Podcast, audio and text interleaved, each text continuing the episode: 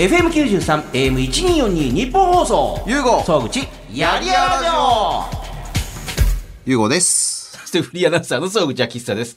なんかちょっと面白かったです、今ね。何がですか？ゆうごですっていう。そうですか？いつもどうもゆうごですっていう。いいもう今日はポッドキャストからです。そうですね。えーあの、普通は、えーまあ、地上波放送を、まあ、30分って言いながらも、まあ、結構、ね、40分、50分とか喋った後に、ポッドキャストを、まあ、また2、30分撮ったりするんですけど、なぜかというと、前回ね、ポッドキャストをバッチリ、あの、本編の後に撮って、でその後に、えーもう一本、ゲストね、武井壮さんと川崎隆也さんを迎えて撮るっていう日本体制だったんですけど、まず1時間、あの、勘違いして、ゆうごさん遅刻してきちゃったんで、もう30分ゲスト来ちゃうぞってなって、いやいや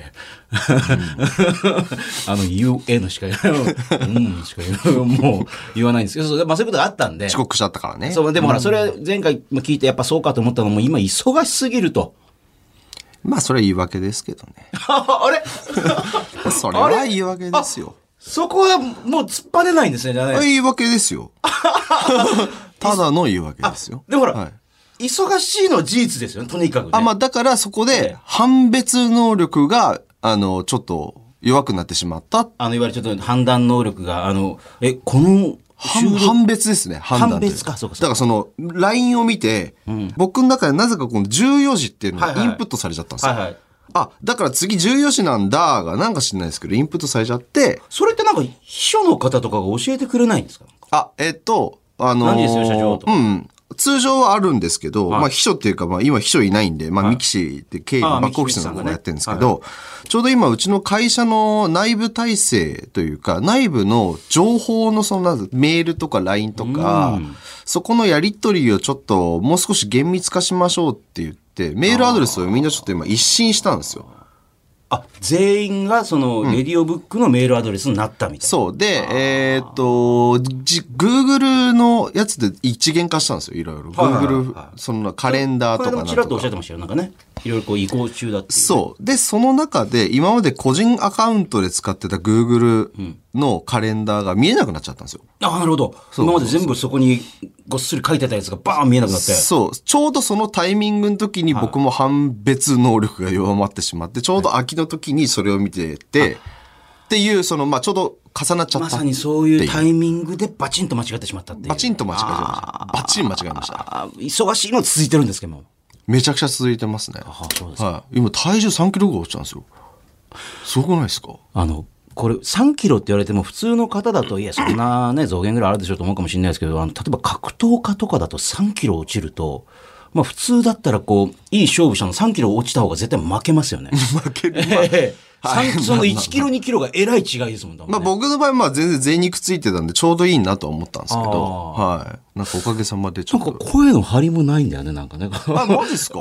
鼻声だし。ああ、鼻声、あのね、2日3日前ちょっと珍しくダウンしたんですよ。珍しく。なんか、ラあジオ収録の、当日ですよ。あれ？あの日。ほら。あの、川崎さんね、武井さんのゲストも楽しく終わり、まあちょっと元気そうに見えましたけど、あの後にあの日もほらちょっと俺声枯れてたじゃないですか。声ガラガラだった、そういえば。でまあそれはもうずっともう一日中もう電話しっぱなし、もうズームしっぱなしで、でまあシンプルス寝てなくて、それが3日ぐらい続いてたんですよ。言ってましたよね、寝てないっつって。で、あの日ラジオ終わって、ええで、その後か、えーっと、10時間ぐらいその後バンって寝ちゃって。珍しいんです。そう、めず、まあダウンってそういう意味ですよ。だからええあの、風邪ひいたとかではないですけど。戻しちゃったとかじゃなああ、くて。全然全然。ではないですけど。珍しいぐらい、もう多分体がもう、もうちょっと無理ですっていう感じだったんでしょうね。出るんですかね。ああ。前回にその武井壮さんと川崎隆也さんってゲストをね、お二人ともね、えー、初めましてだったわけですけど、はいさんは。いかがでした？そのお二人で会ってみて。改めて。いや、面白いですよね。うん。武井さんは、なんか、あの、テレビで見てるまんまというか、うん。昔から見てましたんで。うん。うん。だから武井さんってでもやっぱり、あただ普通にクレバーっていうだけじゃなくて、なんか、すべてをこう、なんか自分でみ、なんかこう計画立てたらその通りにすぐに行動してますよね、やっぱね。なんか空気感似てんなって思いました、武井さんと。と。ということは、ということは、ということはなんかその自分の哲学持ってて、とりあえずそれ、それに対しても、いまあ、すぐ行動して、うん。っていうようななんかスタイルというかう、ん。話聞いてて。そう。だからね、それ、武井さんと以前なんかお話しした時かな、なんか、はいあのー、なんかメールかなんか来て、私は将来こういうことになりたいんですけども、あの、あこういう人になりたいんですけども、こういうことをやったらいいんでしょうか。まさにね、この間、あの、その本編でもちょっとお話ししたみたいなことですけど、武井さんは、いやいや、それね、すぐやった方がいいっていうね。やって失敗したら失敗したでいいからって。あとよく、あの、皆さん言いますけども、あの、あの、忙しいからできないとかって言いますけど、いや、だって、忙しいって言いながらも寝てますよね。ね何時間かは、0秒じゃないですよね、その時間削ったらできないことってないですよね。だから、忙しいからできないは言い訳ですよね。っていうふうなことを言った。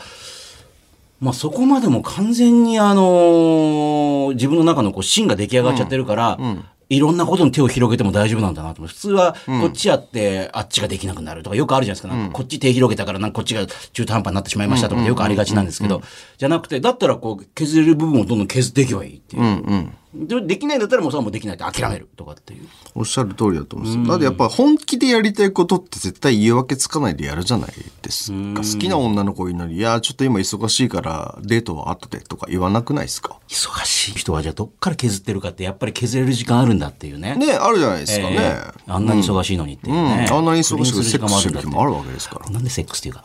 え、セックスもだね。いやえ、セいいですックスもだいやまあまあいいですけどだありですよね。あそうですね僕、まあこの間だって、オールナイトニッポンいっぱい聞いてましたもん。最近の。めちゃくちゃ、なんか、チンコとかセックスとか全然言ってましたよ、皆さん。そうそうそう。はいあのー、最近俺はこれから言いますよ。俺はこれから言ってきますよ。えー、あ、本当ですか？あ、向かい側のスタジオがドア閉めた。向かい側のスタジオは今戦場カメラなんですよ、ラジオ撮ってるんで。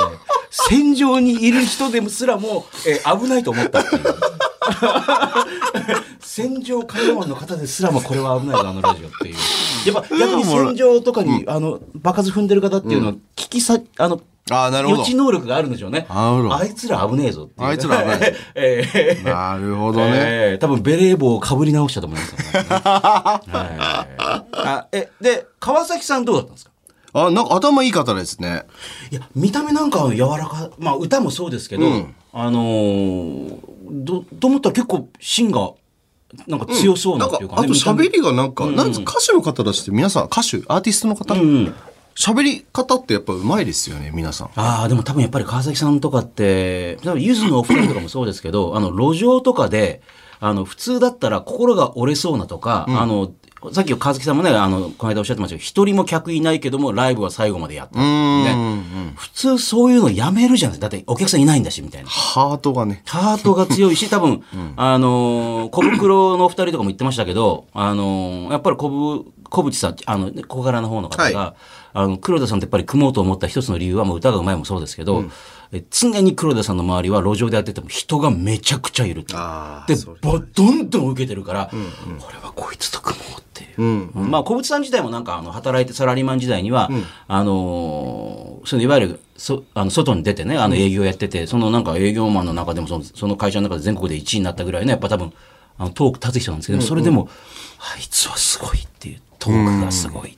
やっぱ多分川崎さんも多分そういうことで多分いろいろ修羅場を踏んでこう磨いてたのトークをね。でもトークはね何でも大事らしいですよ。本当に。いや、大事だと思いますよ、一番。一番びっくりしたのが、あの、あるカメラマンの大御所の方に、あの、グラビアとかをすごくよく撮ってる、まあまあ本当に我々とかも絶対今までそう見たことある方に、やっぱカメラマンの方っていうのは何が一番大事なんですかねって聞いたら、トークですっていう。ええいやいや、あの、いわゆるもう普通のアングルとか、あの、ね、ここにこういうモチーフを置いて、こういうポーズ取って、トークですっていう。で、その方が、まあ、そのさらに師匠の方も、まあ、有名な日本を代表するカメラマンの方なんですけど、なんかその、ね、方がまだ若い時に、えーヌーヌードモデルを撮ってたら、その、まあ、師匠の方にすごい怒られたっていう。お前これダメだろうな、この写真っつって。なんでですか？とか言って。乳首立ってねえだろ、お前、俺。だってああ。ごめんなさい、でも、乳首、ちょっと立てろって言われても、どうやって、トークだ。師匠から。クで？でも、触るわけにもいかないですよね、やっぱね。ちょっと触って立てる。うんうん。俺はトークで乳首を立てる。で、立ったら撮影をスタートする。お前は、うん立ってない。トークで立てることができないぐらいトークスキルで、お前カメラマンでやってんじゃねえよ。と、すごい怒られて、そうか。って言って、でその方に、今は、立てられますっていう。別にエロいことを言うわけじゃなくて、やっぱ相手を乗せていくと、あの乳首っていうのは自然と立つんですっていう。でだから、あのカメラ、あの、ね、いろんな人と写真見ても乳首が立ヌードで立ってない場合は、あ、こいつはまだまだ一人前じゃないっていう。カメラマンでも一番大事なのは全てにおいてトークだっていう。なるほど。まあでもそう、なるほど、そうなんだなと思って。なんか、米米クラブでしたっけ？サザンオールスターズでしたっけ、はい、何でしたっけ？やっぱその最初お客さん入んなかった時って、とにかく人はめちゃくちゃ集めたみたいな、なんか、サザンでしたっけ？あ、でもね、その可能性高いですね。そうですよねあなぜなら、あの、アミューズの会長の大里さんという人が、はいあの、トークに対してめちゃくちゃうるさいから。あーあ、そうなんですね。はい。あの、私のその一緒にラジオやってる福山さんも、あの、最初の頃にやっぱ見に来て、すっごい怒られるのはやっぱりトークについて怒られたって言ってましたもん。あ、そうなんですか。お前歌がまだ売れてねえんだから、お前トークが俺トークって。へえ。だから多分、サザンオールスターズも同じアミューズなんで、ああ、なるほど。同じことを多分、あの、バシバシ仕込まれた可能性が。でもそう、でもそうだったんですやっぱね。あのー私もその、まあ、アミューズにいるんで、えー歴代のそのサザンのマネージャーさん、えーとかの結婚式の司会を、まあ、何人かやったことあるんですけど、やっぱそういう時って、あのーサザンのメンバーが、ね、まあ、律儀だなとかね、忙しいの偉いなと思ってマネージャーさんのところに必ずこう、全員揃うんですよ。で、全員揃うけど、まあ、あの、一言ずつ挨拶してって、いやまあ、キャラがあるんで、えーまあ、どんどん笑い取ってって、で、あの、原さんが、あのね、奥様の原さんが、必ずなんかやっぱいいことを言って、ちょっとほろってきたりして、で、最後に桑田さんが挨拶するんですけど、私ね、多分3回ぐらい桑田さんの、えー結婚式、あの、二次会かな、えーでの挨拶3回聞いたことあるんですけど、つかみがね、必ず同じなんですけど、へー。えーどういうことかっていうかというと、えーまあ今日はマネージャーなんとか君の、えー結婚式、ね。本当におめでとうございます。まあ本当に、あの、すごい仕事もできるやつで、軽く褒めた。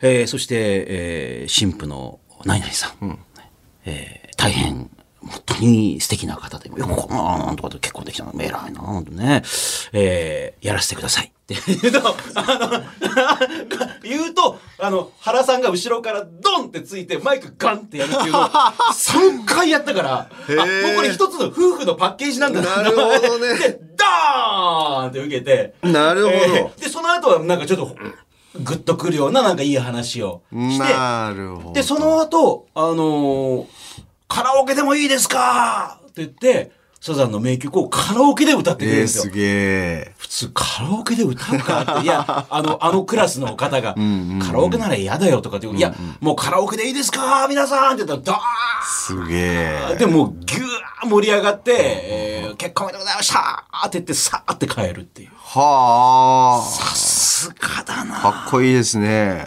ねえいや、あの、その夫婦のね、えーもう完全にもう原さんも多分突っ込むの待ってたらやらせてください。ドン ガンっていう、ドーンっていう。何回見ても超面白いです。いや、そんなこと言ったらだってあの、クリームシチューのやつとかも毎回面白いんですよね。クリームシチュー？クリームシチューのお二人が、はいあの、私もだからほら、あの、自分で司会やったりとか、あと披露宴、えーとかやると、まあ、クリームシチューの二人やっぱお忙しいからなかなか来れないことが多いね。はいまあ来れなくても、あの、あいわゆるビデオメッセージを、くれるんですけど、えー毎回同じなんだけど、毎回超面白いんですよ。ほう。で、まず二人で、クリームシチューですね、えー、上田です、有田です、とかって、あの、今日はね、あの、AD の、あなんとか君が、じゃあ結婚で、もうディレクターになったんだっけ？なんつって、俺たちもほら、オールナイトやってる頃に、あの、AD でさ、とかって話があって、でも、あいつも、なんか、彼女いない時でさ、と普通にちょっと始まるんですけど、そしたら有田さんが、あれ、途中ぐらい急に、でも、実はさ、俺さ、って言って、どうした？つって、あのマリッジブルーっていうの？って言って、あの、新婦のなんとかさんと、まあ、実は知り合いで、あ、もう知り合いなの？つって、なんか、マリッジブルーになっちゃってて、結婚していいのかどうかって、すごい悩んじゃって、みたいな。で、一回ちょっと相談乗ってもらっていいですか？って。お前、そんな相談なんか乗ってんのお前、新婦の、もうよくよく知ってんねなんて。で、あの、まあ、新婦のね、すごい悩んでて、でも俺はまあ悩んでも結婚した方がいいよなんつって。でも本当にどうしたらいいかってすごい悩んで悩んでもう悩みこう乗ってしたらもう、あの、なんかだんだんこういい雰囲気になってきて、まあつい抱いちゃって、抱いたのお前新婦 なんで抱いてんだよお前ダメだお前とか言って。実はもう一つだってとか言って。新郎のあのとか、ああ、なんなんだろうな。あいつもやっぱ男でもマリッジブルーってあんの？とか言って。いや、あまあ、あるやつあるって言うけど、あいつも、あいつも悩んでんだつって。あの、一回有田さん相談させてくださいっつって、わかわかったっつって。まあ、すごい、まあ、あいつ相談乗ってるうち、まあ、あいつもなんかもう、悩んでて、やっぱり結婚した方がいいのかどうしようか。あいつそんなやつだったっけ？そうなんだ、と思って。もうな泣き出したりして、もう俺もだからお前泣くなよお前、とか言って。あれです、あって、もう、まあ、つい抱いちゃって、もうそう、おだえ新郎も抱いたの？お前みたいな。なんで両方抱いてんだよ？みたいな。え毎回これなんですよ。俺もさ、俺で3、4回見たからな、なんとなく覚えちゃったんだけど。なるほどえ、え、誰でもこれですね。ああ、なるほど。こええれもパッケージなんですパッケーね。ジなんですけど、最初はね、あの、新婦を抱いたで、ちょっとね、新婦が引く、大体引くんですけど、いや、なんかこういう不謹慎だみたいな。でも、新郎も抱いたみたいな、結構やっぱり最後はドああ、なーンってるほど。ね。毎回、ええ皆さんじゃあなんか持ってんですね。なんかその一つのワンパッケージを。あるんでしょうね、多分ね。えーまあ毎回毎回考えてる案内っていうのもあるし。あるんでしょうけど、でもやっぱす何度聞いてもやっぱり素晴らしいのは面白いっていうね。ああ。面白いですね。なんか笑いのそのなんか方程式というか。あるのね。ああ、でも、あ、そうもう一個思い出したの。そういえばなんかその、さっき桑田さん話しましたけど、はい。その一緒にラジオやってる福山さんが、ね、この間もう今50になられましたけど、40の誕生日の時に、サプライズ誕生日パーティーっていうのをやったんですよ。福山さんですか？福山さんは。はい。ね。えーで、渋谷のエッグマンっていう、あの渋港の前のちっちゃい、あはいそこで福山さんが一番最初のライブを始めてもお客さんいなくてみたいな、えーそんなのあるからっつって、まあ本人に、あの、そう誕生会やるっていうと嫌がるから、もういいよ、い。いよってなるから、あの、一番最初にね、まあ40歳を迎えるにあたってライブを始めたその第一歩を踏み出した場所で、インタビューをしましょう。はい。っていうことで、まあ、本人を連れてきて、本人が入ったらもうみんな待ってて、アミューズの人とか、あの、ね、アーティストだったり、タレントさんあたり待ってて、うわーって盛り上がって、うわ、なんだよ、みたいな。たら次々に出し物が始まるっていうね。あまあ、いろんな方が歌ったりとかしてる、で、その日のメインイベントが、えー桑田さんだったんですけどでもそれは誰も知らなくて、私司会だったんで知ってましたけど、でもいるとバレるじゃないですか。桑田さんいるなとか、あれなんかやるのかなみたいな。えーで、登場の仕方が、福山さんの今までの、えー人生を振り返ってみましょう。って言って、あの子供の頃福山さんが空手お兄ちゃんと一緒にやってたりとか、あの、学校でバンドやってたりとかあるんですけど、えーその中の一人が全部桑田さんになってるんですよ、顔が。お兄ちゃんと空手でやってるのお兄ちゃんの顔が、あの、福山さんお兄ちゃんの顔が桑田さんになってたりとか、バンドマンの一人が桑田さんになったりとかして、みんながすごいざわざわして、笑うじゃないですか。なんかぜ必ず桑田さんがいるから、あのあの自然な感じで、あの、超いい感じで合成されてるんですよ。なんか、わざわざこう、政権好きの格好したりとかいろいろやってて。で、それがあって、今の福山さんになったんです。って言ったら、あの、桜坂の、あの、イントロが流れてきて、で、桜坂のイントロなんですけど、でもそれがね、すごい歌謡曲調に、あの、ずまあ、アレンジ変えてあって、それもね、全部、あの、わざわざ全部撮ったらしいんですけど、なんか、桑田さんが。ただ、桑田さんが、金色の、あの、タキシードに金色の大きな蝶ネクタイして出てきて、えー、桜坂をめちゃくちゃ、えー歌謡曲調で歌うっていう。幸せに、イエイイエイイエイイエイみたいな感じで。で、それをやるために、あの、それまで3時間ぐらいあったんで、えー渋港のとこに車を止めて3時間その格好でじーっと待って。いつ来るか分かんないから、じー、じーっとキンキラキンの格好の後部先でじーっと待ってて、えー、大将出番です、分かったって言って、いきなり、君よーって言いながら出てきて、ダーンって受けるっていう。桑田さんって今もう60いってますよ60超えてますね。そうですね。すごいですよね。もうそんなあ、それ10年前か。そうですね。あそこはさ、今のもうメンバーが全員還暦迎えられて。はあ、そそんなこと言ったら私も、クワ、あの、サザンオールスターズのメンバーの還暦、おのおのを迎えるじゃないですか。はい。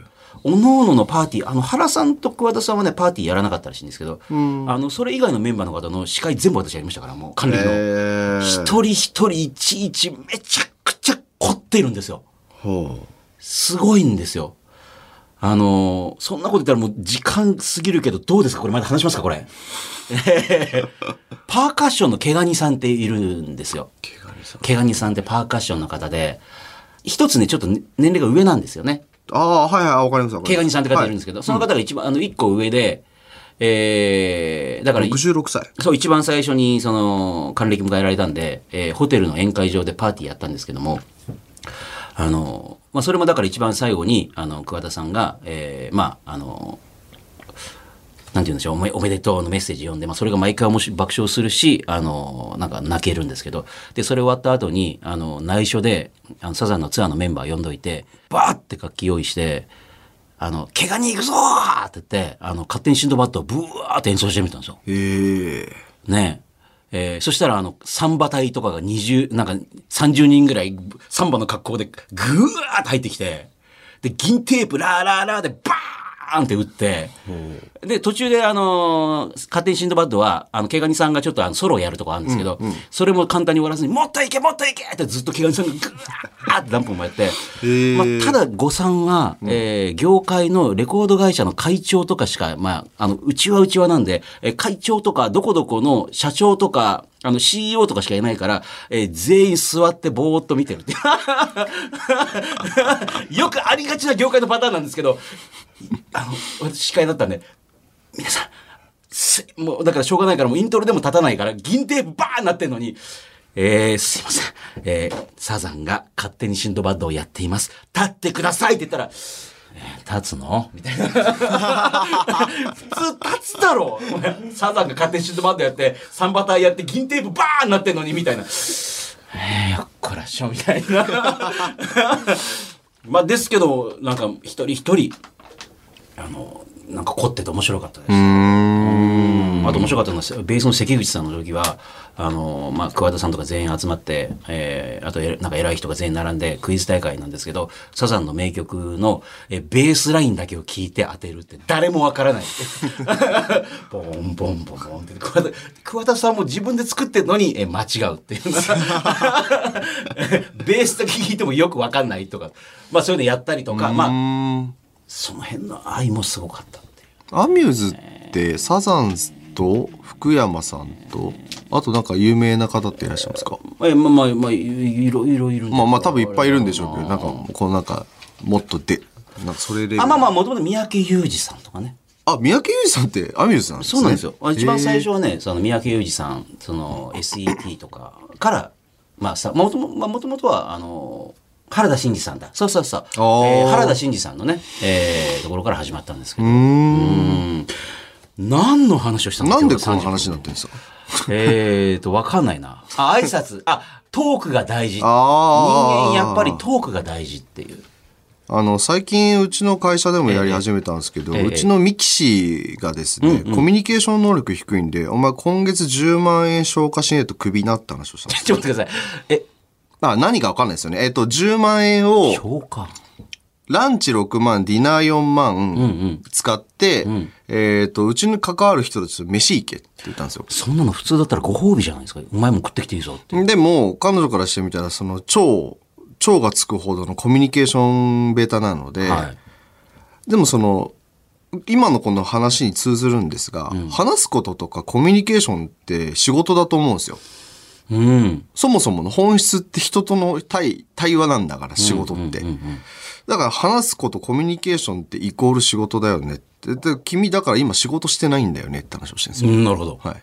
作業はしてるけど仕事はしてないよね。してる風な感じだけど、本質ではしてないよって。まあ作業はしてるってことですああそれは仕事ではない仕事じゃないよね。作業っていうのは言われてこれやってねって入ってるところが作業で。うんうんうん。仕事じゃないよねって話をしてて。はい仕事をしたいんだったらじゃあコミュニケーションをまずやってっていう。うんうん。っていうところで、じゃあまあその人となりを知らないとコミュニケーションできないし、仮にできなかったとしてもそれを補い余れるぐらいのコミュニケーション能力があればいいじゃないですか。例えば、曽口さんってお会いする人の事前情報ってめちゃくちゃ調べられるじゃないですか。不安になっちゃうんですよね、調べじゃないで、総口さんの場合って調べる、言ってみる、マーケ能力もありつつ、コミュニケーション能力もあるから最強だと思うんですけども、だから君にはマーケ能力もなければトーク能力もないんだから、どっちかやるか、両方、なんか、一般レベルまでいくかしないと君仕事できんよって話をしてたんで、あの、そういう、まあ今、ミッションを課してやらせてるんですね。今月もう半ばまで来ましたけど、どう一応みんなと飯行ってるっぽいですよ。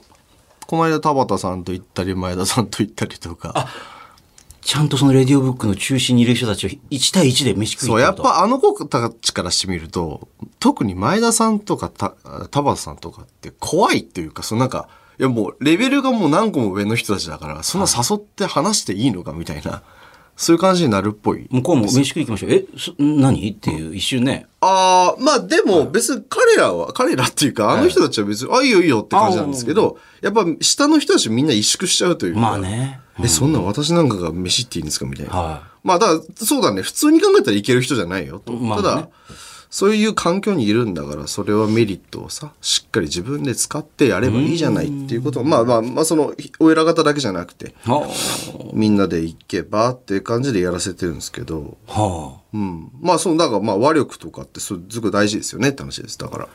まあでもその田畑さんとかといるとやっぱりね、前田さんもそうですけど、まあ鍛えられるのは鍛えられますよね。そうだと思いますよ。うん。うん。で、どうだったかって後でちょっとフィードバック。あ、そう、フィードバックもらって。でもって、あの、グループラインあるんですけど、はいはいあの、あの、ひろゆきさんに、はいあの、メンションつけてミキシーが、あの、フランスまで行くんでご飯食べてくださいって言ってて、あいつ。誘っていた。そう、したらね、なんだっけ、結構普通のマジレス来てて、はいなんだっけな。いいんですけど、なんだっけな、あの、戻ってきたら2週間隔離ですよっていう名称が返きて、なんかミキシーがなんか変なあの、しょぼんとしたスタンプを 送ってるって、これだ、これだ。終了。まあ、その通りですね。ええあ、でも、あ、こういうことできるんだと思って。ああ、多分あの、田畑さん、前田さん行ってね、よし、いけると思って行ったら、えー、ドンって跳ね返されて、まあまあでもいいですよね、これね。そういうこと。きっかけなかったらそんなこと全くやってなかったでしょうまあ、からねでもいいじゃん。頑張って頑張ればいいじゃないですかね。とねえーということで30分の地上波放送に普通だと、えー入りきれなかったところをお届けするんですけども、この間はね、30分間で30分の番組撮ったんでないっていうことで、えー今週はこの辺でお別れ。で、改めて8月29日日曜日深夜1時から、えーこの放送される、えーやりやラジオには、えー川崎隆也さんと武井壮さん登場するんで、ぜひ聞いてください。もうすごい楽しい感じになっております。じゃあ今週はこの辺で。FM93、AM1242 日本放送。ゆうご総口、やりやらじょ